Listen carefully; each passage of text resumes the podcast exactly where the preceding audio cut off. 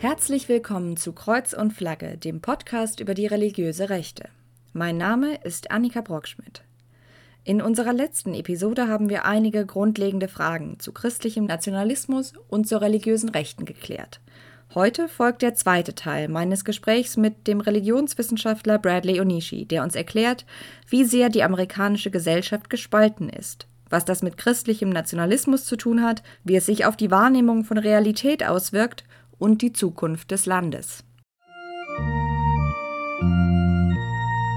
They may be in between figureheads, they may be in between leaders, but the momentum I don't think is dying. Now, one of the reasons I think that both senators like Marco Rubio and Ted Cruz, as well as leaders like Robert Jeffress, are unwilling to be too upfront and honest and direct about what happened on January 6th is they are beholden to MAGA Nation. Yeah. The the cat's been let out of the bag.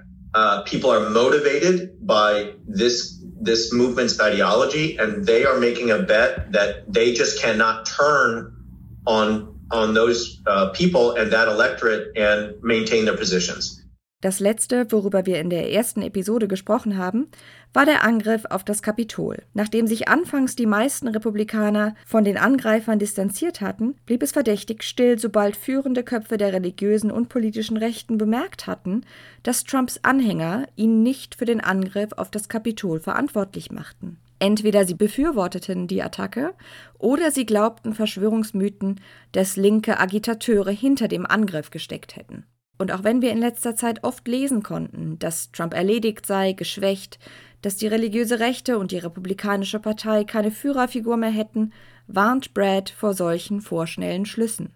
Was wir stattdessen sehen, sagt Brad, ist ein Übergangsprozess, der die Bewegung der religiösen Rechten jedoch nicht aufhält. Am 6. Januar hat sich gezeigt, welche radikale Ideologie hinter christlichem Nationalismus steckt und die führenden Persönlichkeiten des rechten Spektrums in Politik und Religion haben bemerkt, dass die Trump-Fans, die Brad MAGA Nation nennt, ihm immer noch treu ergeben sind. Deshalb stimmten die Republikaner mehrheitlich nicht für sein zweites Impeachment, seine Amtsenthebung. Deswegen pilgern Abgeordnete und Senatoren immer noch nach Florida, um ihm den Ring zu küssen. Und auch große Namen der religiösen Rechten, wie der evangelikale Pastor Robert Jeffress, sind nach wie vor auf ihn angewiesen. Das hat auch einen finanziellen Hintergrund. Evangelical preachers like Jeffress are beholden to the people in the pews. They are there because people are buying what they're selling.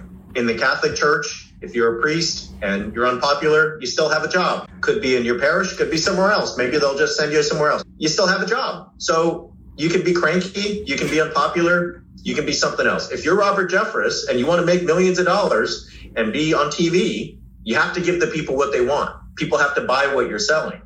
And they're making a bet that people are still buying MAGA Nation. And as long as they do, we're not going to see political and religious leaders uh, change, change rhetoric. Anders als beispielsweise im Katholizismus ist ein evangelikaler Pastor auf seine Gemeinde und seine Fans angewiesen. Er hat keine Jobsicherheit, wenn die Leute in den Kirchen und Stadionbänken das, was er sagt, nicht gut finden. Und deshalb gibt es für ihn und für andere keinerlei Grund, sich allzu weit aus dem Fenster zu lehnen. Und während zahlreiche Journalistinnen und Journalisten bereits das Ende des Trumpismus eingeläutet haben, ist das verfrüht, sagt Brad. Denn diese oberflächliche Analyse übersieht das ausgefeilte politische Netzwerk aus Thinktanks und Organisationen, das Trump erst ins Amt gehievt hat. Diese Infrastruktur besteht auch nach seiner Amtszeit noch und sie besteht unabhängig davon, ob er erneut kandidiert. Brad warnt Beobachter in den USA, aber auch in Deutschland, eindringlich davor, dieses Netzwerk zu unterschätzen. That cannot be underestimated. You know, anyone in any context, American, German, doesn't matter, cannot underestimate the incredible organized network that uh, that is already in place. Uh, Trump was not. Trump was in many ways a chaos candidate, but he was not an accident. He came directly from uh, a network that has been built up over decades and that includes a diverse set of members and a diverse set of perspectives. Everyone from libertarian uh, sort of uh, businessmen to uh, Christian nationalists to uh, people who want the, the country to go back to being owned by white men who rule over a patriarchal land. And so the question is, is how does that network, with all of its money, all of its influence, all of its reach, how does it harness the energy of the QAnon people, of the Proud Boys, those who were at the Jericho March? Uh, how are they going to turn those folks into voters, into donors, into organizers going forward in order to uh, accomplish their goals when it comes to policy surrounding religious freedom, when it comes to tax policy, when it comes to immigration, when it comes to um, uh, anything, any of the above. Dieses Netzwerk, das über ungeheure Geldmengen verfügt, hat jetzt ein Ziel. Die Trump-Fans für seine Zwecke einzusetzen, das heißt für politische Ziele der religiösen Rechten. Wir werden uns die einzelnen Akteure dieses Netzwerks in späteren Episoden noch genauer anschauen. Aber eines verbindet sie. Sie vertreten die Ansicht, dass Amerika ein christliches Land sei, gegründet von Christen für Christen, und die das heutige Amerika in eine moderne Variante des 19. Jahrhunderts zurückführen wollen, als weiße Männer, die Land besaßen, die Macht innehatten.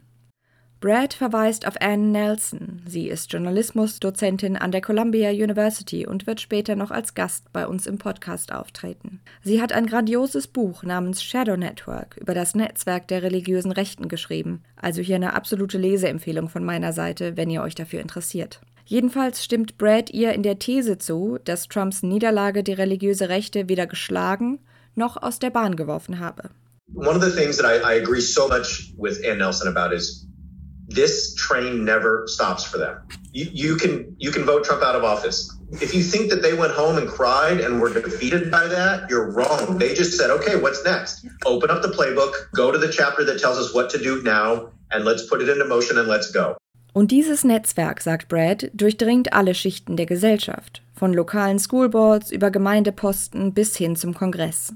And that starts on the small village level. It starts at the school in your in, that your children go to. It starts in your community when you're voting on what to do as a city, and then it makes its way all the way to the U.S. Congress, uh, the Supreme Court, and so on and so forth. So, uh, the message I would have for anyone is uh, this episode in American politics, Trump's defeat and so on, has done nothing to discourage the Shadow Network, the Council for National Policy, and anyone who is uh, associated with it.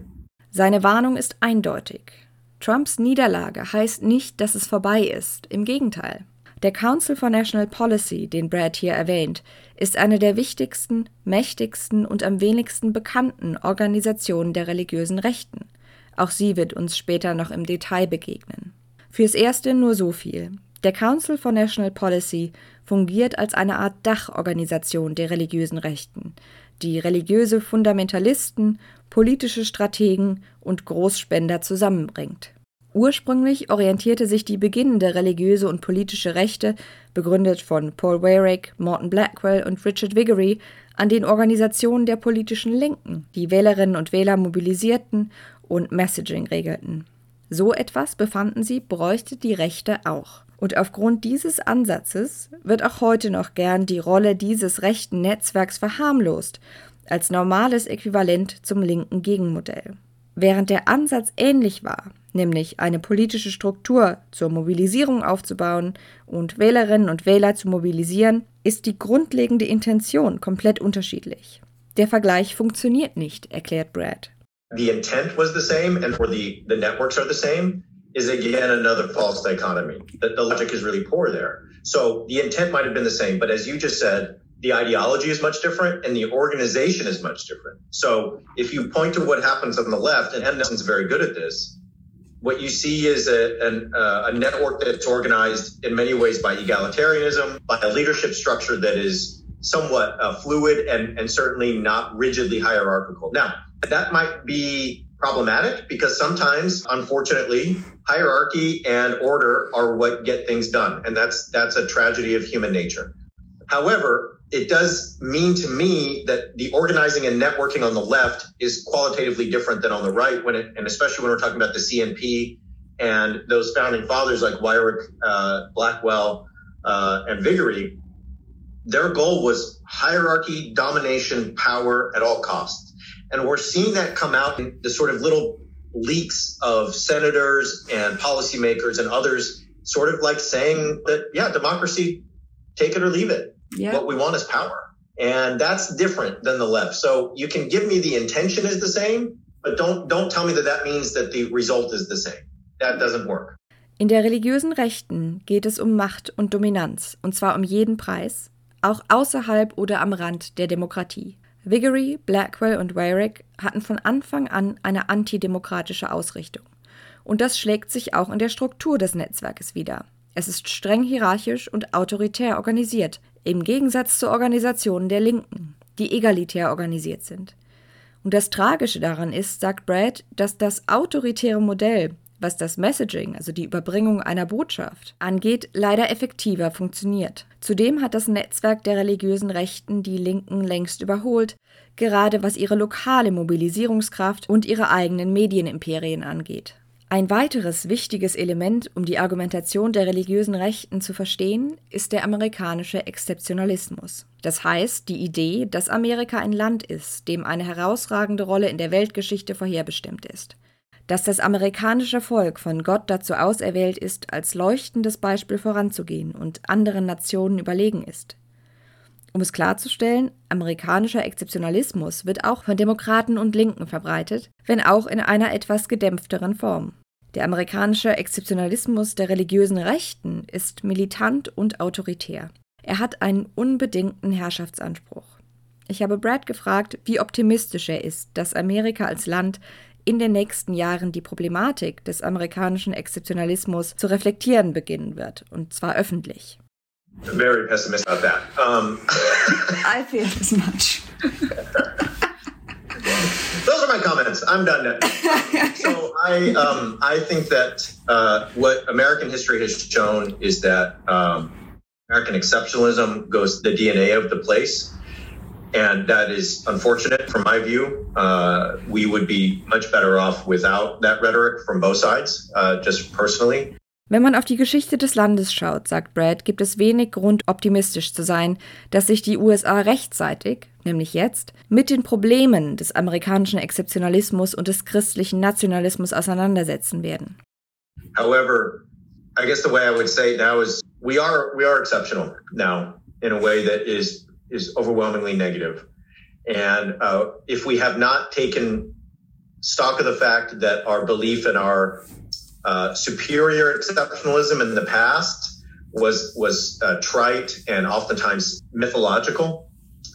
I don't have any real confidence that we will take stock in that our exceptionalism now, our exceptional nature now, is quite negative. That in the developed world, not only do we not provide health care, not only do we not have a social safety net, not only have we not had a, a female leader, but uh, we just had an insurrection in ways that uh, really sort of uh, convey an instability and um, a sense of crisis in our in our country.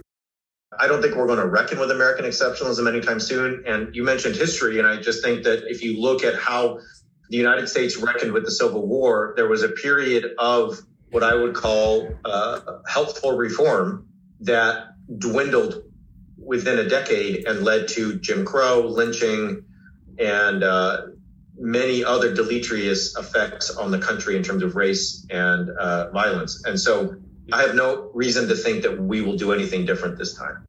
Denn auch nach dem Bürgerkrieg gab es zwar an sich gute Ideen, das Land zu einen und die aufrührerischen Teile der Südstaaten zurück in den Staatenbund zu holen und den dortigen Extremismus zu ersticken, doch innerhalb weniger Jahre war das Projekt dieser sogenannten Reconstruction, der Wiederaufbau-Ära, gescheitert. Während man damals White Supremacy nach einigen Bemühungen weiter gewähren ließ, besteht auch jetzt die Gefahr, dass etwas Ähnliches geschieht, dass keine weitreichenden Konsequenzen folgen werden. In den Südstaaten hatte das Scheitern der Reconstruction drastische Folgen. Es führte zur weiteren Unterdrückung von Schwarzen und letzten Endes zu den Jim Crow-Gesetzen. Man kann in diesen Wochen und Monaten oft davon lesen, dass es sich anfühle, als gäbe es zwei Amerikas. Das eine ist Maga Nation und das andere der Rest des Landes. Doch tatsächlich ist das mehr als nur eine rhetorische Figur. Effektiv gibt es zwei Amerikas. In einem ist Joe Biden der rechtmäßige Präsident, in dem anderen hat ein Usurpator namens Biden das Amt des Präsidenten durch Betrug an sich gerissen. In einem wird auf der Basis von Fakten diskutiert, im anderen ist das die Wahrheit, was gerade ins eigene Weltbild passt.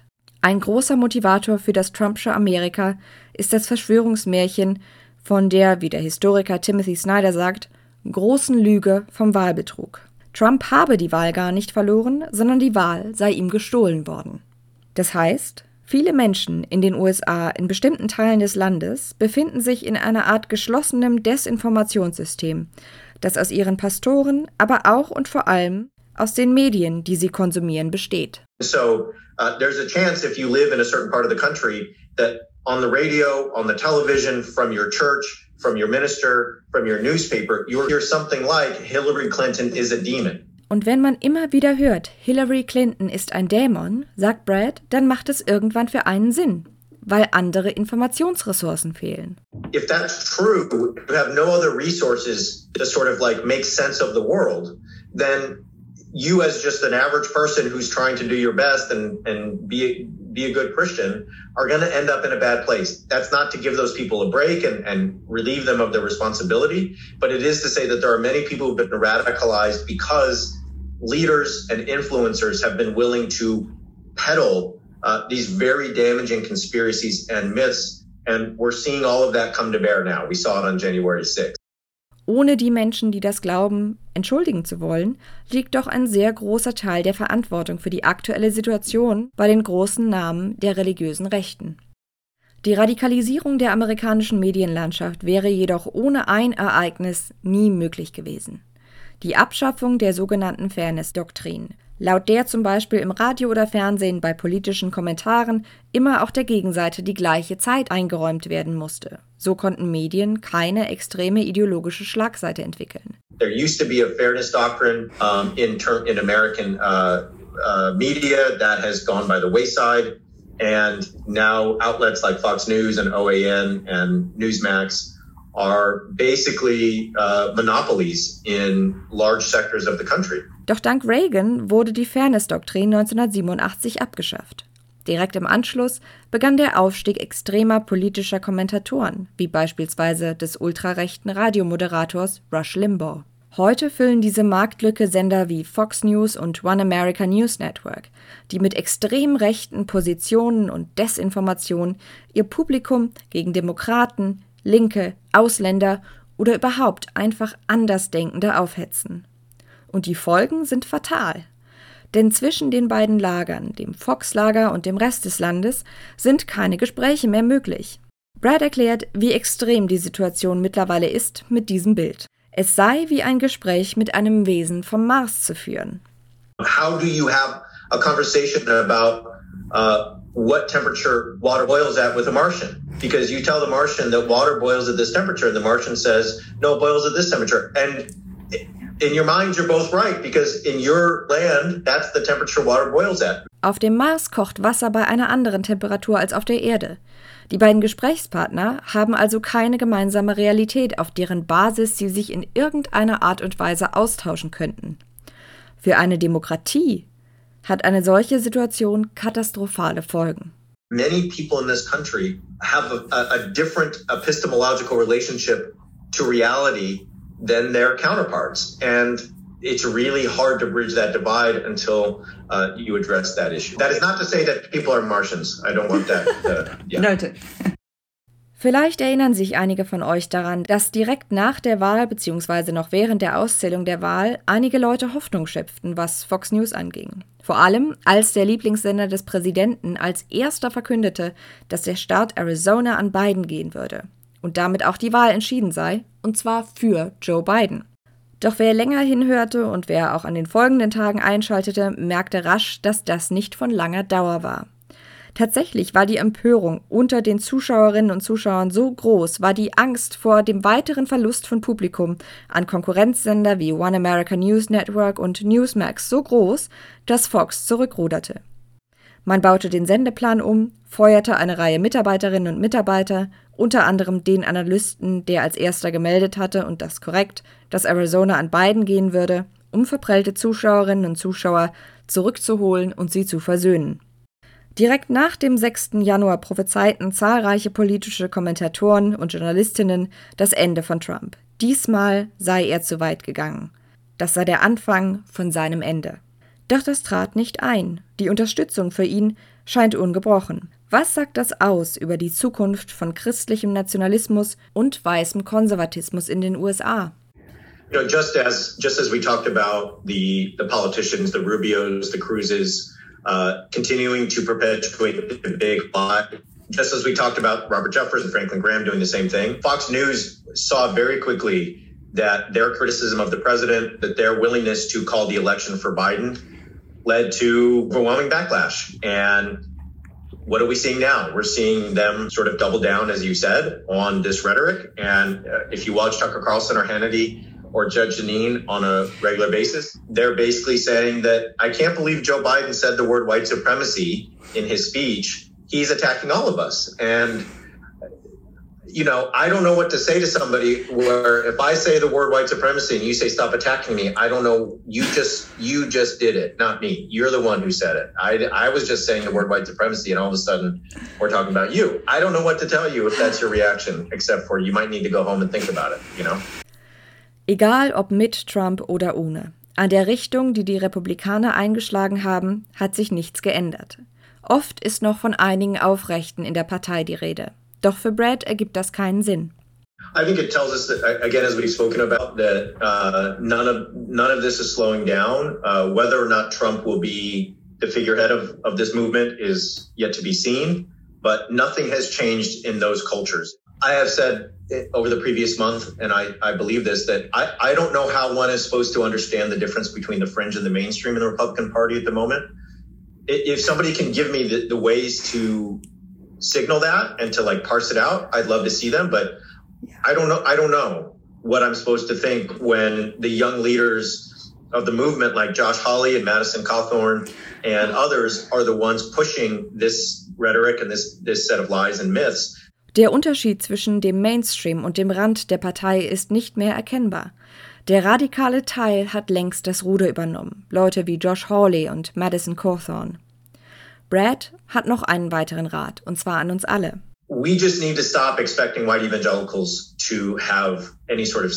Wir müssen aufhören darauf zu warten, dass weiße Evangelikale ihre Meinung und ihre Einstellung ändern. Denn auch wenn es einzelne Stimmen aus der Bewegung gibt, die sich gegen christlichen Nationalismus aussprechen, die überwältigende Mehrheit unterstützt diese Ideologie, fühlt sich in dieser Identität wohl. There are voices that are, are, that are being critical now that Beth Moore and others are are sort of saying things pretty explicitly. But here's the thing. White evangelicals are genius at creating boundaries in group, out group. if you express this kind of dissent toward Trump and and his magism, you will be out. Und die wenigen kritischen Stimmen, sagt Brad, haben keine Chance, weil weiße Evangelikale unglaublich gut darin seien, Grenzen zu ziehen. Und wer sich gegen Trump äußert, wer sich von christlichem Nationalismus distanziert, der ist raus. You will lose your friends at church. You will not be invited to the potluck.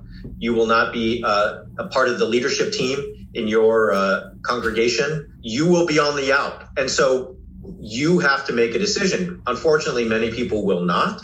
Das hat drastische Folgen für das Leben der einzelnen Kritiker und Kritikerinnen. Sie werden komplett sozial isoliert. Sie werden verstoßen. Verstoßen aus der Gemeinde, alle Freunde und Freundinnen in der Kirche verlieren. Das ist ein großer Preis, den die Einzelnen zahlen müssen und nicht jeder oder jede von ihnen ist bereit, ihn zu zahlen. And what the last five years has shown us is white evangelicals are not moving when it comes to Trump. They're just not. We can keep hoping for it or we can ask other questions because I just don't think that's going to happen. Wir haben in den letzten fünf Jahren gesehen, dass weiße Evangelikale sich nicht bewegen, was Trump angeht. Und es ist sinnlos, darauf zu warten, dass sie es tun. Brad erzählt von Freunden aus seinem früheren evangelikalen Umfeld, die ihm jetzt erzählt haben, dass sie eine Black Lives Matter Demo besucht haben und ihre Familie und Freunde sich jetzt weigern, mit ihnen zu sprechen. The story though is basically what I said. You know, they expressed dissent. They uh, attended a Black Lives Matter rally, um, and now their friends and family won't speak to them. Yeah. So, you know, that, that that's that's how this works is if you break with the with the group and you express any kind of disagreement, um, you will be ostracized and marginalized and you have to make a choice. Do I start a whole new life outside of my social and religious and uh, communal uh, network, or do I just stay in here and bite my tongue and go along with it because I don't have anywhere else to go? Im weißen Evangelikalismus gibt es keinen Raum für Widerspruch oder Kritik. Wer Kritik äußert, wer andere Sichtweisen bedenken will, der wird automatisch zum Feind. Und die Entscheidung, dieses Umfeld zu verlassen, ist deswegen so schwer, weil Evangelikalismus sehr gut daran ist, sich in allen Lebensbereichen auszubreiten. You know, evangelicals are really good at making your entire life subsumed within the culture. And so if you're going to get out, you often have nowhere to go because you have no other life or no other resources. And yeah. so that that's part of this. Zusammengefasst, weder unter weißen Evangelikalen oder unter Republikanern hat es einen Sinneswandel gegeben, was Trump und christlichen Nationalismus angeht. Im Gegenteil, er nimmt weiter Fahrt auf. Gerade im weißen Evangelikalismus, sagt Brad, gebe es alle paar Jahre einen neuen Hoffnungsträger, einen scheinbar hippen Pastor mit Ziegenbart, der verkündet, es sei jetzt eine neue Zeit für die Glaubensrichtung angebrochen. Doch dem Versprechen würden keine Handlungen folgen, keine Bewegung in der Theologie, die vermittelt wird, weil weißer Evangelikalismus keinen Widerspruch duldet. Every five or ten years, there's a new evangelical leader who has a goatee and hip jeans. And a guitar and yeah. uh, says that things are going to be different for our generation. We're going to be more loving and more affirming and more welcoming and less judgmental. But the thing about it is they never get away from the core doctrines of yeah. uh, gender complementarianism, of understandings of heterosexuality as the only way that you can please God, uh, and so on and so forth. You really have a situation where if you're a 17 year old evangelical or 20 year old evangelical, it's either get out and hold the views I have about sexuality or gender or race or stay in and double down. There's there's really very little room for debate or uh, dialogue or change, and so that's always been the case. Für junge weiße Evangelikale gibt es daher nur zwei Möglichkeiten, wenn sie nicht mit Teilen der weißen evangelikalen Glaubensinhalte übereinstimmen, wie zum Beispiel die dort immer wieder gepredigte Heteronormativität. Entweder sie verlassen die Bewegung, die Gemeinde, ihr gesamtes soziales Umfeld, oder sie bleiben. Dazwischen gibt es nichts, sagt Brad. Eines ist jedoch wichtig hinzuzufügen, wo wir gerade von jungen Menschen sprechen, die zweifeln. Weiße Evangelikale sind im Durchschnitt alt, deutlich älter als der Rest der Bevölkerung. The one thing that I will say about the white evangelical population in the US now is it's old. It's old. Yeah.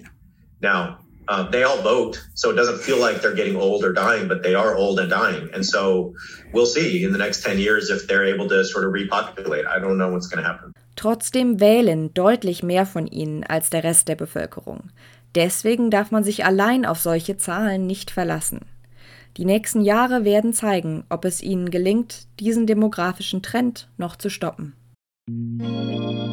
Das war's für die heutige Episode von Kreuz und Flagge, dem Podcast über die religiöse Rechte in den USA.